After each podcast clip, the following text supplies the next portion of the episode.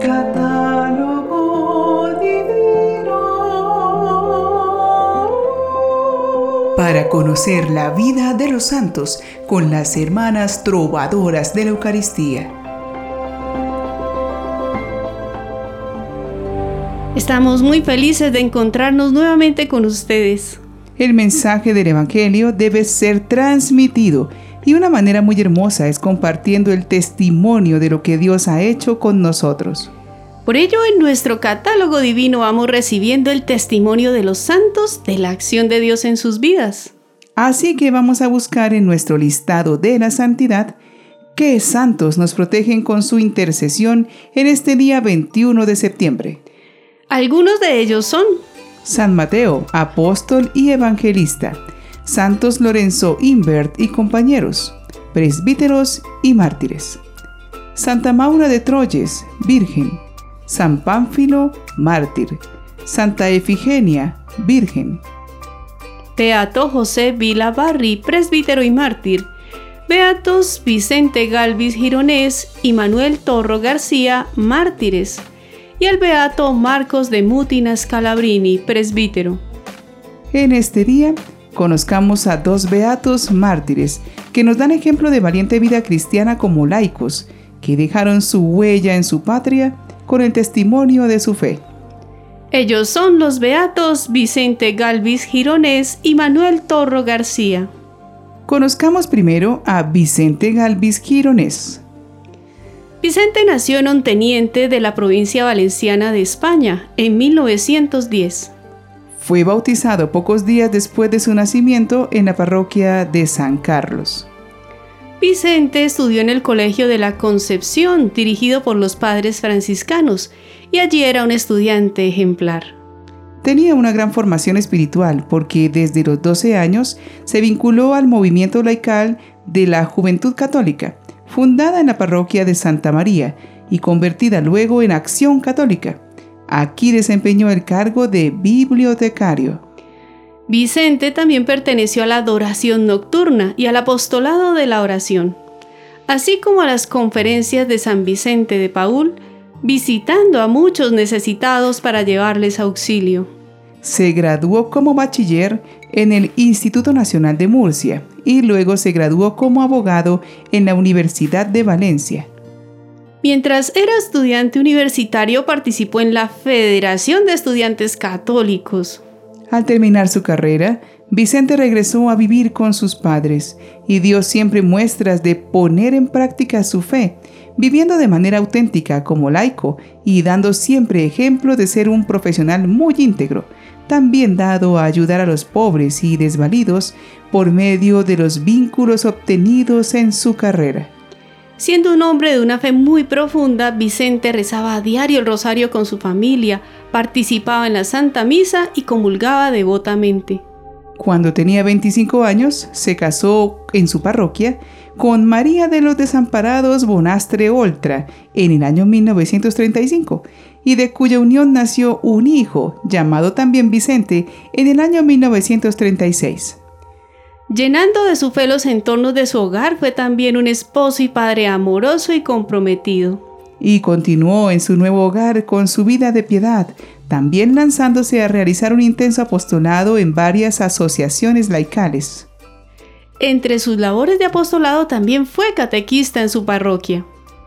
Aunque era muy dedicado a sus asuntos profesionales, su mayor característica era su ejercicio de la caridad en todas sus actividades.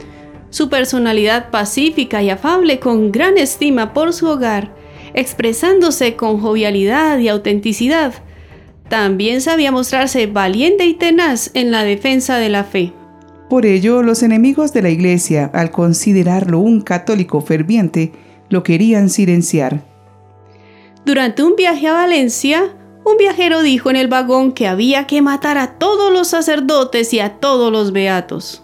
Vicente le dijo que empezaran por él, puesto que su mayor honra era ser católico.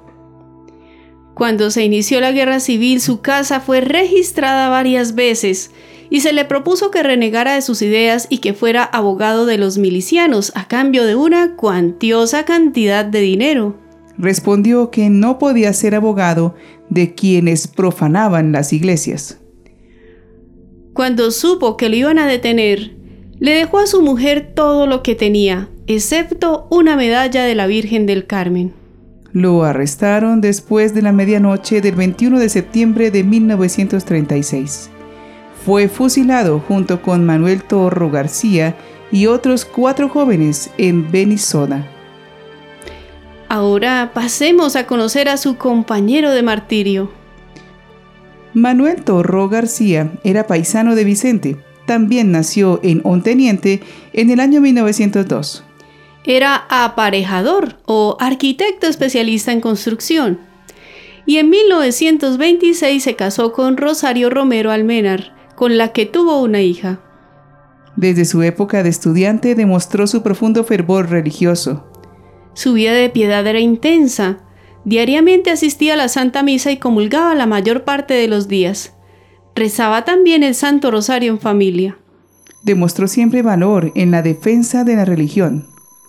Perteneció y fue miembro activo de varias asociaciones cristianas y perteneció también a la Tercera Orden de San Francisco.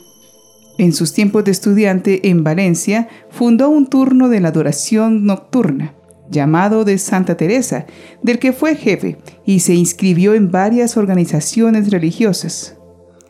Perteneció a los hermanos de San Felipe Neri del Hospital Provincial. Fue asimismo cofrade del Carmen y asistía los domingos al Rosario de la Aurora. De regreso a un teniente, fue uno de los fundadores del Centro de Acción Católica de la Parroquia de San Carlos y era el presidente de la adoración nocturna. Tras las elecciones de febrero de 1936, Manuel dirigió el grupo de vigilancia nocturna para evitar que incendiaran la parroquia, dejándolo después de estallar la guerra por ser ya inútil el intento. Al empezar la revolución, el párroco le confió la custodia del Santísimo Sacramento y en la fábrica de papel La Clariana se reunían los domingos él y sus familiares. Él leía las oraciones de la misa y comulgaban. Su esposa le rogó que se marchara, pero él le contestó que sería una gracia morir mártir. Manuel se confesó el día de la Asunción. Cuando fueron a detenerlo, Manuel se puso un traje limpio, su mejor traje, consciente de que iba al martirio, en señal de la alegría con que recibía la muerte por Cristo. Perdonó y pidió a su mujer que perdonara a los perseguidores. Al llegar al lugar del martirio le dio los cigarrillos que llevaba a uno de los milicianos y le dijo que le perdonaba. Esto lo relató el mismo miliciano, que al día siguiente fue a decírselo a su esposa y le quiso devolver los cigarros, porque él no se los quería fumar, pues fueron entregados en señal de perdón y benevolencia. Cuando Manuel fue fusilado tenía 33 años. Antes de su muerte, los prisioneros rezaron el rosario entre la cárcel y el cementerio donde se realizó el fusilamiento, y entonaron la salve, así como gritaron vivas a Cristo Rey fueron beatificados por San Juan Pablo II en el año 2001. Los restos de los mártires se encuentran solemnemente ubicados en su templo parroquial de San Carlos. Vicente y Manuel fueron hombres que dejaron que la luz de Cristo iluminara sus vidas. Aprendiendo de ellos, pidamos por la santidad de nuestra vida. Creo en ti, Señor, pero ayúdame a creer con firmeza Espero en ti, pero ayúdame a esperar sin desconfianza. Te amo, Señor, pero ayúdame a demostrarte que te quiero. Estoy arrepentido, pero ayúdame a no volver a ofenderte. Te adoro, Señor, porque eres mi Creador, y te anhelo porque eres mi fin. Te ofrezco, Señor, mis pensamientos. Ayúdame a pensar en ti. Te ofrezco mis palabras. Ayúdame a hablar de ti. Te ofrezco mis obras. Ayúdame a cumplir tu voluntad. Te ofrezco mis penas. Ayúdame a sufrir por ti. Concédeme, Señor, atención al orar, sobriedad al comer, responsabilidad en mi trabajo y firmeza en mis propósitos. Amén. Ayúdame a conservar la pureza del alma, a ser modesto en mis actitudes, ejemplar en mi trato con el prójimo y verdaderamente cristiano en mi conducta. Enséñame, Señor, a comprender la brevedad de esta vida y la eternidad de la futura. Amén.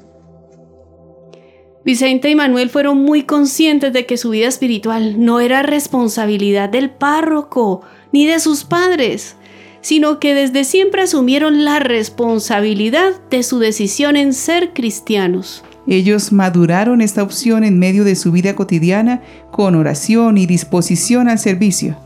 No les quitó la hombría rezar con sus esposas el rosario, ni ayudar a los necesitados. Más bien su actitud humilde ante la grandeza de Dios y que no tenían vergüenza de invocarlo y adorarlo, los hizo hombres dignos que inspiraban respeto, confianza y admiración. Ciertamente cuando un hombre se llena de Dios es cuando se hace verdaderamente hombre. No caben en su vida el machismo, la prepotencia, el egoísmo ni la doble moral. Y a un esposo, padre, hermano, amigo o colega que está limpio de todo esto, ¿no será acaso una bendición, una persona ideal para compartir la vida con él? Beatos Vicente Galvis Gironés y Manuel Torro García, rueguen, por, nosotros.